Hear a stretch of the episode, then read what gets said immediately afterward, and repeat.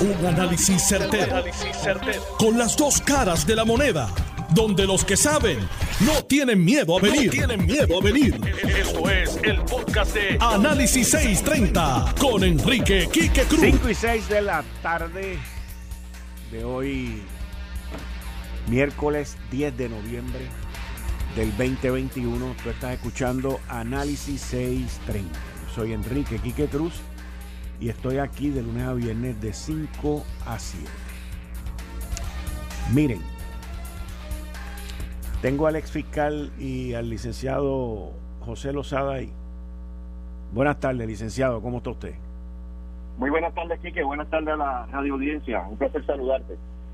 Antes de que yo entre en el tema de María Paola Hernández, yo quiero compartir con usted mi opinión y si yo estoy incorrecto, también quiero que me corrija, porque yo no soy absoluto en, la verdad. El tema que voy a dar mi opinión no tiene nada que ver con, con criminalidad en términos de asesinato y ese tipo de cosas. Tiene que ver con la situación de Luma y tiene que ver con la situación de su presidente, Wayne Stensby, y esta empresa a quien el gobierno de Puerto Rico le ha dado un contrato para que administre nuestro sistema eléctrico de transmisión y de distribución. Y mi, mi opinión, mi análisis y mi comentario es el siguiente. El gobierno de Puerto Rico, a través del hoy subsecretario de Estado Omar Marrero, a través de Fermín Fontanes, que lo vi hoy y lo saludé, y el negociado de energía de Puerto Rico le adjudicaron a Luma Energy un contrato de ciento y pico de millones de dólares al año para manejar la distribución de nuestro sistema eléctrico. La empresa es una empresa extranjera, aunque venga de Estados Unidos, no es de aquí de Puerto Rico. Y es una empresa también que tiene parte canadiense, que ha contratado abogados, que ha contratado personal local en áreas de legal, en áreas de gente que hable por ellos, en, en fin, en todas las áreas que una empresa necesita en Puerto Rico. En adición a que también tiene sus asesores, sus cabilderos, eh, y tienen gente que se supone que los ayuden a ellos a manejar las situaciones aquí en Puerto Rico que no tienen que ver con electricidad, porque se supone que ellos sepan hacer eso. Pero cuando uno va a un país, a un lugar, a un estado del cual tú no eres, pues tú, no importa dónde sea, tú tienes que obedecer las leyes. Y tú tienes que trabajar con lo que está allí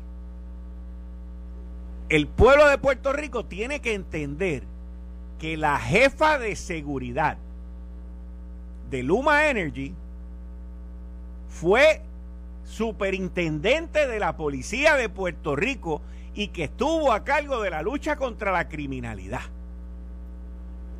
Y en este momento, a las 5 y 10 de la tarde, puede ser que esa misma persona, si sigue en ese puesto, está brindándole seguridad a un fugitivo. Porque así, esa es la verdad, así son las cosas. Para que Luma entienda y sus asesores y abogados ñangara entiendan el desastre que ustedes han creado y la mala leche, la mala leche, la mala percepción que la empresa de ustedes está ganando por el asesoramiento que le están dando a su cliente. O sea, ustedes han creado un desastre para continuar cobrando horas que Puerto Rico no debería de pagar. La Autoridad de Energía Eléctrica, AFAF y el negociado no deberían de pagar un solo peso por este pleito legal, por esta irresponsabilidad. Porque ustedes lo que han hecho aquí ha sido un desastre mediático, legal y esto el pueblo de Puerto Rico no lo debe de pagar. Yo los votaría a todos. a todos por el ambiente tan negativo que ustedes han creado. Se electrocutaron, se les fundió el fusible, se les apagó la batería. No sirven. No sirven. Licenciado José Lozada. Sí, que yo estoy de acuerdo contigo en que el manejo de la opinión pública de la empresa ha sido un desastre. Y en un país de ley y orden, una empresa que viene a hacer negocios a este lugar, a este pueblo, a esta patria, tiene que cumplir con la ley y orden. Ellos hicieron unos reclamos ante los tribunales, el Tribunal de Instancia, el Tribunal de Apelaciones, fueron al Tribunal Supremo y en todas y cada uno de ellos le dijeron que tenían que entregar los documentos y si han estado negando a entregar los documentos. Fueron al Congreso de los Estados Unidos y dijeron que no iban a entregar los documentos. Ya empezaron a entregar documentos. Hoy, nuevamente, mal asesorados, mal manejados, hacen un nuevo ejercicio, es decir, que en cinco horas ellos no podían entregar el volumen de documentos. No eran cinco horas, esto ya lleva seis meses. Seis meses donde se está reclamando por la Cámara de Representantes y recientemente por el Congreso de los Estados Unidos que tienen que entregar los documentos. Aquellos documentos que estén revestidos de algún grado de confidencialidad, pues eso se separa en un lado, pero todo lo que no tiene que ver con confidencialidad hay que entregarlo. Son fondos públicos con los que se está pagando este contrato. Así que han manejado pésimamente la opinión pública, han manejado malamente las relaciones públicas, ciertamente han fallado crasamente, que Yo coincido contigo en que han fallado crasamente en el, en el manejo. En este momento, él tiene una orden de arresto. En este momento, el juez Antonio Cuevas está celebrando una vista media, virtual de emergencia para ver cuál es la controversia, porque ya el juez había dispuesto en la mañana de hoy que se ordenó el arresto del señor CEO, CEO el Chief Executive Officer de, de la empresa Luma, que entiendo que es el señor Weinstein, y este señor tenía que entregarse a las autoridades y no lo ha hecho. Por tanto, se entregaron otros documentos a la Cámara de Representantes y en la Cámara de Representantes dijeron que no están todos. El juez ordenó entonces, en un periodo de tres horas, reunirse y dirimir las controversias a ver si ya habían terminado con ese asunto y habían entregado todo. No se llegaron a poner de acuerdo, por eso en este momento se está celebrando una vista. Y entiendo que han contratado un nuevo abogado, un abogado local, para que le ayude en esa en ese ejercicio de representación legal ante la orden de arresto que el juez no ha quitado a este señor, porque esto es un desacato civil y un desacato civil es que un juez da una orden y una parte tiene que cumplirla. Y al no cumplirla el juez dicta la orden de desacato y eso conlleva el arresto de esa persona y hasta que no cumpla esa persona está detenida y si cumple pues lo liberan. Si no cumple, puede estar detenido hasta seis meses de cárcel. Esa es la situación que tiene esta empresa en este momento con su eh, Chief Executive Officer. Yo te digo que eh, esto es un desastre lo que han hecho. Eh, yo escuché las expresiones del gobernador y el gobernador pues tiene una peculiaridad muy de él en adición a que fue secretario de justicia también, por lo, por lo tanto conoce bastante bien el campo del derecho, y muchas personas pueden ver esto como una cuestión administrativa, lo cual, administrativa y civil, lo cual lo es. Pero el daño y lo que y, y, la y la mala voluntad que Luma misma, sus asesores y sus abogados se han creado en esto es prácticamente irreparable. Prácticamente irreparable. Y tú, no importa el conocimiento, la capacidad, las destrezas profesionales, técnicas que tú tengas, tú no puedes comportarte de esa manera y tus asesores y tus abogados no deberían tampoco de permitir que tú te comportes de esa manera, porque si tú lo haces en contra de lo que ellos te están diciendo, el deber de ellos, de su propia dignidad, es renunciar. Pero Puerto Rico, la Autoridad de Energía Eléctrica no debería pagar un solo céntimo, un solo céntimo de todos los millones de dólares que se están gastando en este pleito, porque están gastando dinero en bruto.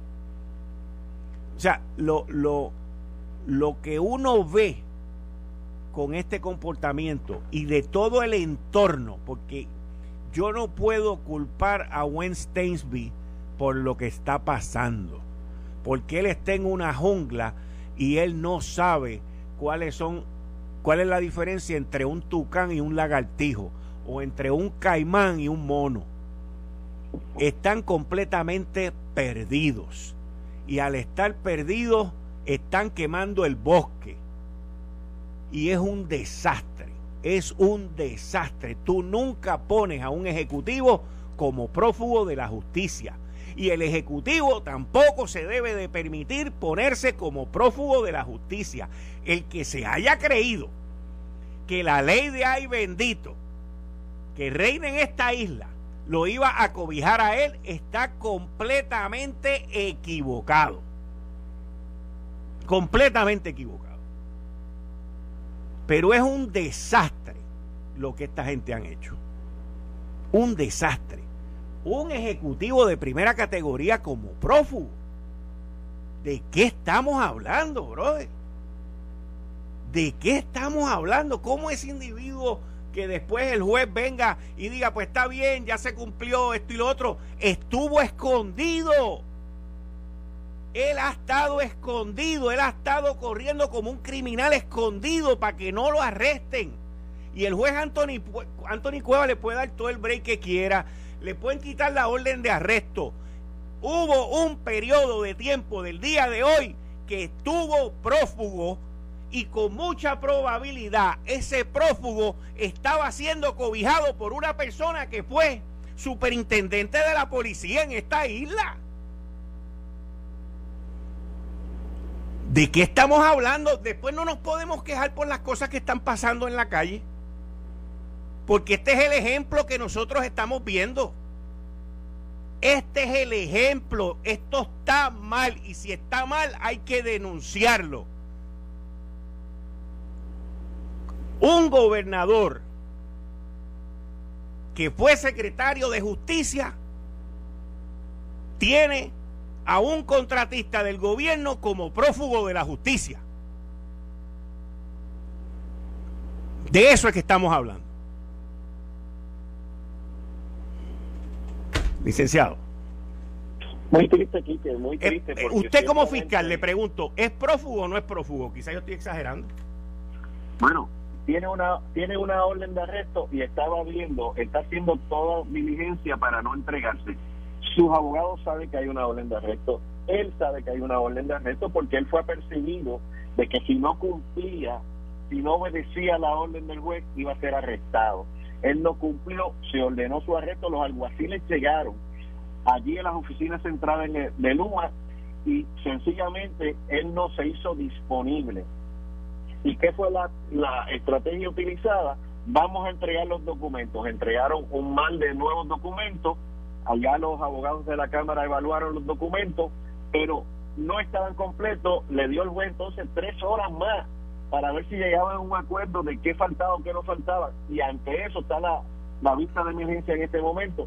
Ciertamente él ha evadido la autoridad del tribunal y puede estar rayando en estar burlándose del sistema de justicia de Puerto Rico. No respeta las órdenes del tribunal. Así que ciertamente ha evadido se le puede llamar prófugo de la justicia por haber eh, eh, sencillamente no hacerse disponible, no entregarse porque hay una orden de arresto en su contra.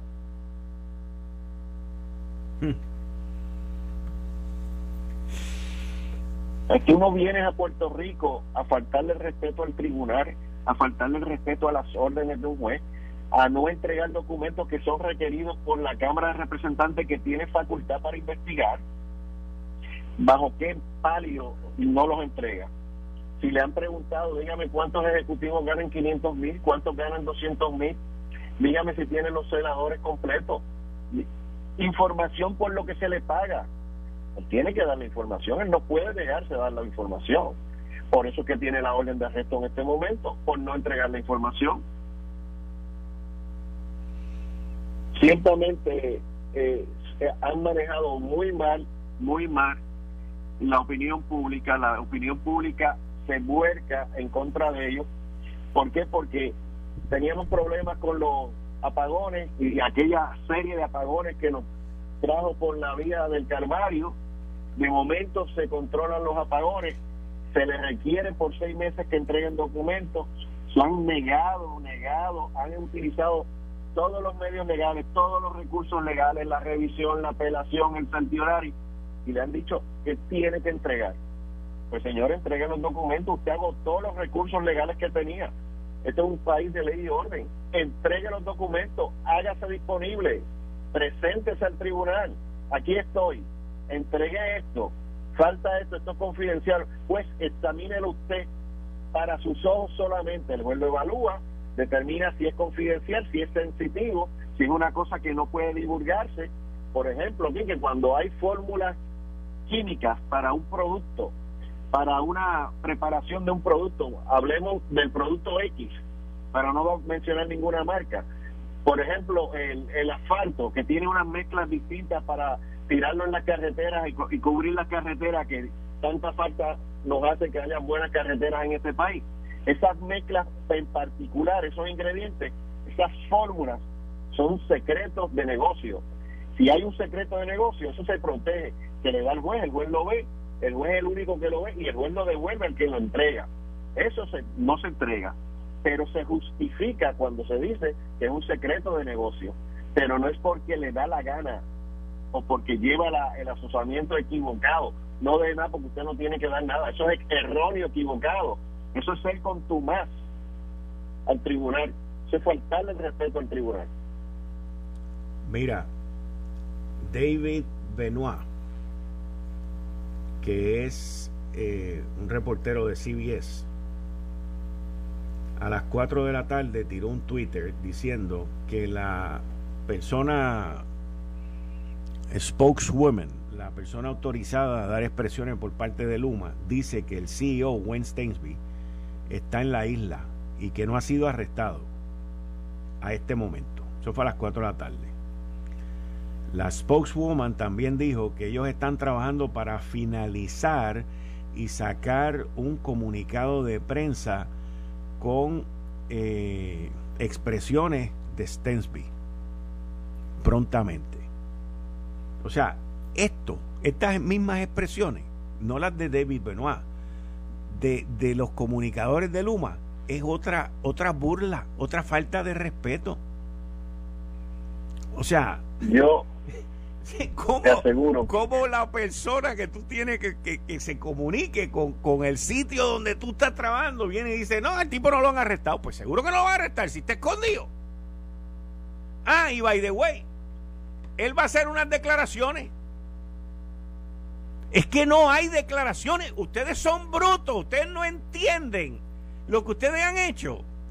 ¿Quiere que te diga una cosa, Lozada? No lo entienden. Se creen que lo están haciendo bien.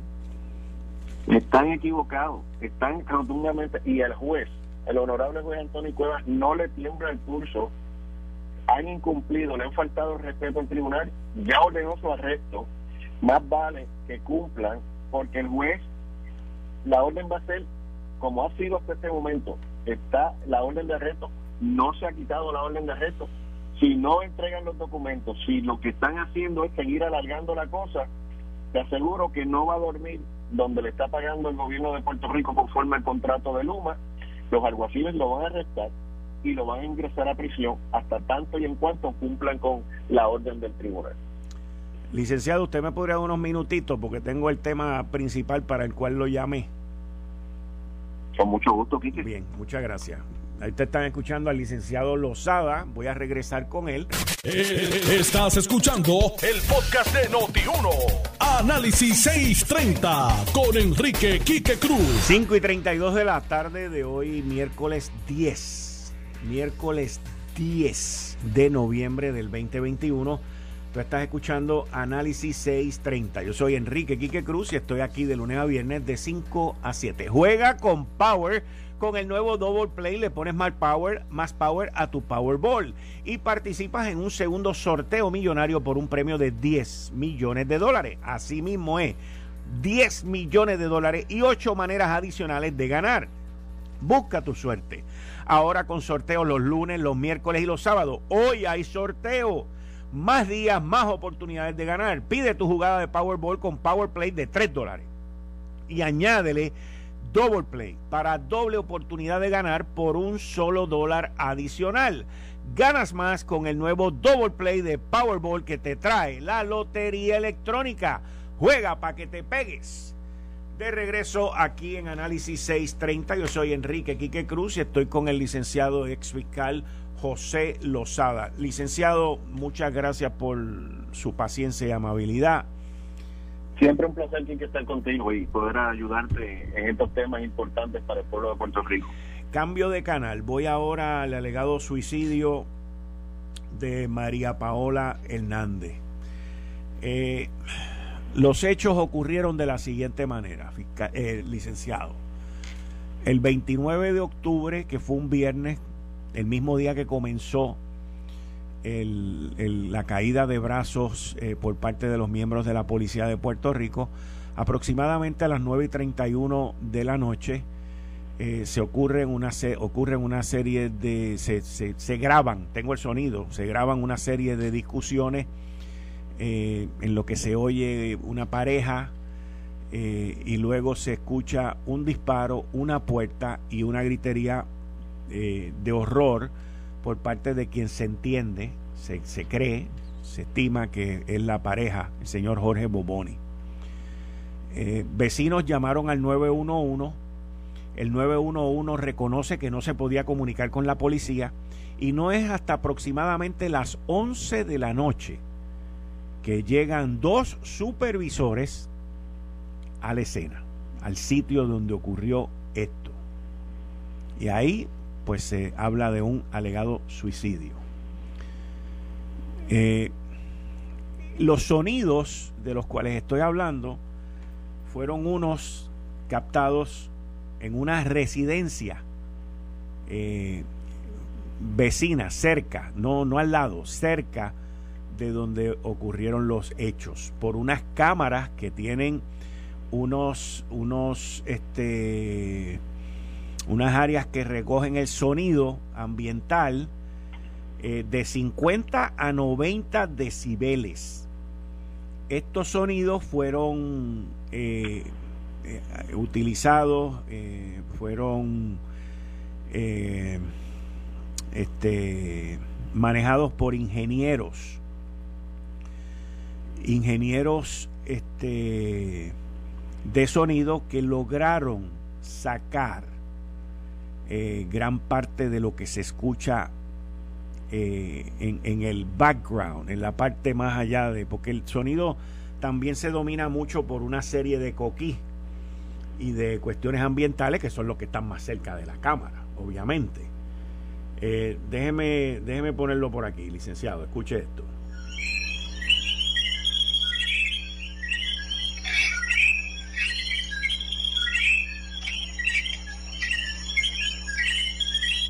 Esos sonidos de coquí se van a escuchar aproximadamente y ese ambiente como por 40 segundos, faltan 30 segundos más.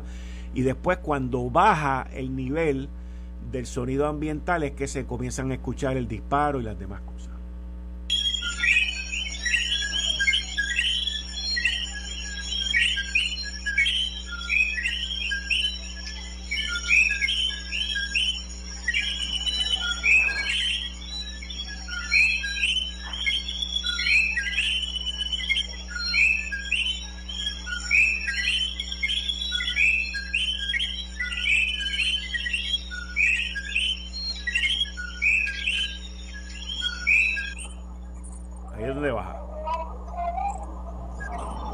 Escucha como una discusión. Correcto.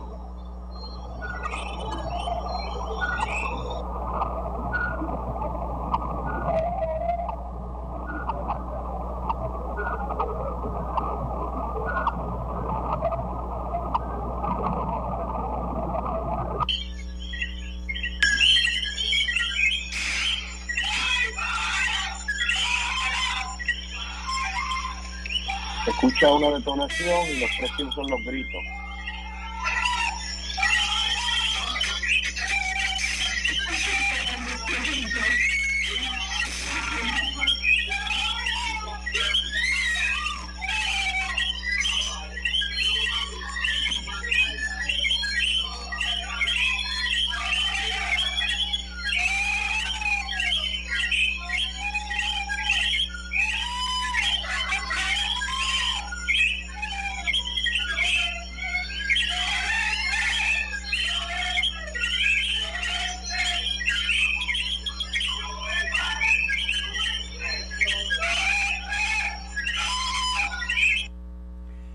Lo que se oye es no entren, no entren, no entren. Ciertamente, que es aterrador ese video. Debo entender que las autoridades tienen copia de ese video o tienen el original de ese video, eh, porque quien debe tenerlo es las autoridades para poder ayudarse a, entender qué pasó esa noche en este lugar, en el municipio de San Juan, específicamente en Cupey, y que es necesario para poder esclarecer este incidente y poder determinar cuál de las dos posibilidades es, o es un suicidio o es un asesinato. Pero como habíamos hablado antes, que corresponde a los investigadores, a los forenses, a la preservación de una escena, que uno confía que todos los profesionales que van a atender esto conocen la responsabilidad, el cuidado, la atención, la preservación de la escena, la custodia de la misma, el valor y el respeto que tienen que darle al cuerpo humano que está allí. Eh, se dice, y he leído en algunos medios que hay una fotografía. Para mí es totalmente irregular que hayan fotografías que no sean oficiales. Las únicas fotografías o fotografías que pueden existir son de los técnicos de ciencias forenses que fueron allí, los investigadores, que tomaron las fotos, que tomaron las medidas, que levantaron la evidencia, que la preservaron, que cumplieron con la cadena de custodia, que la llevan al instituto para las pruebas científicas, las pruebas periciales que tienen que realizarse allí. Y finalizado ese evento, después que analizan la sangre, después que analizan el ADN, después que analizan el cuerpo por los patólogos, en este caso la patóloga, que pueda determinar cómo fue esa entrada de herida de bala, de qué lado entró, por qué lado salió, si ese casquillo se incrustó en alguna pared, si se levantó, la forma y manera en que se levanta, se preserva, se embala, se marca, se firma, se graba, se le toman fotografías, las huellas de sangre, la forma en que están las huellas de sangre, la que puedan estar en la pared, la que pueda estar en el piso, las que puedan estar en la cama, en la ropa, la pólvora. Cuando se acciona una pistola, ese fulminante que está en, la, en el proyectil, un, proyectil, una bala, es un housing, una cápsula que tiene en la parte de atrás un fulminante, está llena de pólvora y está comprimido allí con lo que es el proyectil. Cuando se el martillo de la pistola acciona el fulminante, se crea la chispa, se prende la pólvora y esa combustión hace que esa proyectil salga. Esa huella de pólvora debe estar, en este caso, en el cabello, en la cabeza, en el lado que sea. Y tiene que haber pólvora en la ropa y tiene que haber pólvora en lo más cercano a la persona, al cadáver. Y eso hace que salga sangre, menos sale alguna sangre por el orificio de entrada pero la mayor parte de la sangre y el edificio más grande es el de salida. Allí tiene que haber sangre. Y si salió ese proyectil de bala disparado, está en un lugar incrustado, bien sea en la... Hay que ver en qué posición estaba la dama, en este caso si estaba de pie, si estaba sentada. Hay que ver qué mano era su mano diestra, porque yo no le puedo dar fe, entera fe y crédito a lo que se dice porque esta investigación es confidencial y hasta que las autoridades no develen la información, lo que se hace es especular y algunas personas irresponsables dan una información que no es correcta. Cuando las autoridades develen la información correcta, vamos a tener mejor información y esto en algún momento, yo confío que cercano, en este momento más cercano que tarde, puedan las autoridades los fiscales, el Instituto de Ciencia Forense, bien sea la doctora Conte junto a la patóloga que realizó esta autopsia, puedan decir la causa de muerte. Ya sabemos que murió por un impacto de bala. Ahora es la definición de esa causa de muerte, si fue un suicidio o si fue un asesinato. Si fue una entrada de bala limpia, compatible con que la persona se puso con su mano diestra, la que sea, la izquierda o la derecha, en su cabeza y se hizo un disparo, ahí vamos a ver. Ahí vamos a ver quién fue que llamó al 911, porque puede haber más de una llamada al 911. Ahí vamos a ver quién fue el primer agente de la policía estatal o municipal que llegó allí. Los señores fiscales y las señoras fiscales. porque ha salido información posterior con unas grabaciones que hace la dama, que las comparte con una amiga, que debemos pensar que la amiga es la que la ha divulgado. Así que falta mucha información. Eh, ese cadáver que cae al piso en la forma que cae, porque si el señor esposo de esta dama dice que presenció esto, dice que estaba con ella, pues entonces él tiene que decir en qué posición estaba él, en qué posición estaba ella. Y eso va a ser compatible con la forma y manera en que cae el cuerpo. Si no es compatible, entonces algo está pasando. Si, si se limpió algo de sangre en el piso, los agentes investigadores van a detectar quizás el olor al detergente que utilizaron para limpiar y para eso se utiliza un químico conocido como luminor que se apaga la luz, se rocea ese líquido y se ve si se limpió el sitio o no se limpió. Así que yo no tengo duda que las autoridades científicas junto al Departamento de Justicia, la doctora Conte como directora del negociado de ciencia forense, van a poder esclarecer este caso y van a poder decir si fue suicidio o si fue asesinato. Y ellos van a corroborar toda la información que hay.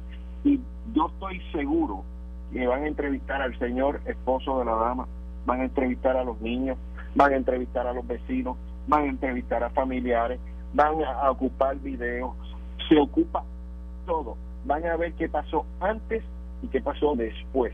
Van a ver los teléfonos celulares. Aquí la investigación es tan amplia como los señores fiscales entiendan que tiene que ser para poder llegar a una conclusión y poder informar al pueblo de Puerto Rico qué fue lo que pasó en el caso de María Paola Hernández. Hmm. Amplio, amplio, amplio, amplio, amplio. Este próximo viernes, licenciado Lozada, eh, de aquí a dos días, se van a cumplir 14 días a las 9 y 31 de la noche de los hechos. Eh, ya por lo que dijo la fiscal, la jefa interina de fiscales Correa González, eh, en el comunicado de ayer, eh, han habido varias reuniones entre los fiscales y ciencia forense. Me imagino que ellos también pues mandaron a hacer sus pruebas periciales eh, luego de la, de la autopsia que se llevó a cabo en el, en el cuerpo de María Paola. Así que esto es, es algo triste y es algo que que por otro lado, y cambiando de caso, eh, me resulta también eh, desconcertante, podría yo decirlo, que este próximo sábado, que el, sábado que viene, se van a cumplir dos semanas, entre sábado y domingo, se van a cumplir también los 14 días del asesinato de Jesús Francisco, el jovencito de 15 años, eh, que estuvo envuelto en lo del restaurante Hipopótamo. Y, lo que me resulta desconcertante, licenciado, es que todavía uno de los de los sospechosos identificados, Geoffrey Omar Pérez, eh, está, está fugitivo también.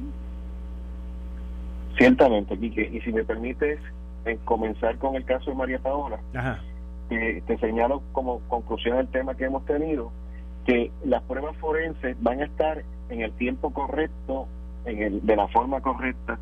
Los casos no pueden apresurarse, la prueba científica tiene unos periodos y cuando ese periodo de la prueba científica se cumpla, eh, ciencias forenses y el Departamento de Justicia van a estar anunciando el resultado.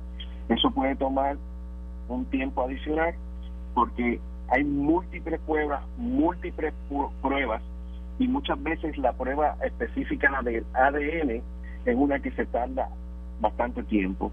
Así que no tengo duda que en el tiempo correcto vamos a tener el resultado. Con relación al caso de la muerte de Jesús Francisco, de ese joven soñador, todavía no han arrestado al tercer imputado de delito.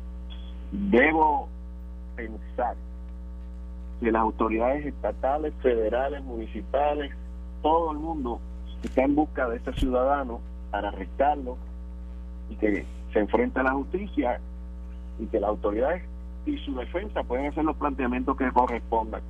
En este momento debo pensar él no se ha comunicado con su familia porque parte del ejercicio de una investigación criminal donde se busca un fugitivo que tiene una orden de arresto es que esos números de teléfono pudieran estar interceptados. Esas familias tienen que estar eh, monitoreadas. Los aeropuertos están advertidos de la persona. Los puertos están advertidos de quién es la persona para evitar que vada la jurisdicción. Eh, se hace un perfil completo de este ciudadano y se identifican familiares en Puerto Rico y fuera de Puerto Rico. Se verifican las llamadas hechas a esos teléfonos durante el secuestro y posterior asesinato y se hacen ejercicios con las torres celulares por donde pasaron esos celulares para identificar los lugares. Incluso sabemos por la dicho por el jefe del FBI, el agente a cargo del FBI de Puerto Rico, José González, que ese bulto donde estaba el rescate, donde estaba el dinero, tenía un GPS. Ellos conocieron a dónde llegó, entrevistaron a las personas, levantaron el pietaje de cámara. Así que en este momento debemos pensar que no está usando ningún dispositivo electrónico, que no está cerca de ningún lugar donde haya eh, viviendas cercanas. Debemos eh, eh, especular que está metido en un monte. Y recordamos de ciudadanos buscados por la justicia que se internaron en Monte y posteriormente fueron capturados, algunos con vida, otros sin vida. Así que debemos pensar que este ciudadano está escondido, como dicen, debajo de las piedras, pero las autoridades lo van a estar buscando hasta debajo de las piedras. Podría ser también que esté escondido porque teme más al bajo mundo que a las mismas autoridades federales probablemente aquí hay dos ejercicios que están sucediendo. las personas vinculadas al bajo mundo, a los que le puede haber calentado el punto, están molestos, lo quieren capturar. Recordemos el caso donde en Llorén Torres, después de matar a dos policías municipales y un estatal, este individuo apareció en un vertedero tirado con un letrero en cantón que decía yo maté a los policías y lo sacaron de este residencial público. Debemos pensar que está huyendo de la policía y que está huyendo también del bajo mundo. Rapidito, porque ya se me, se me, me traiciona el tiempo. Eh, los dos jóvenes eh, que también son sospechosos y fueron ya acusados en este mismo caso de Jesús Francisco, estoy hablando de Luis Cabanieves y Luis Aulet Maldonado.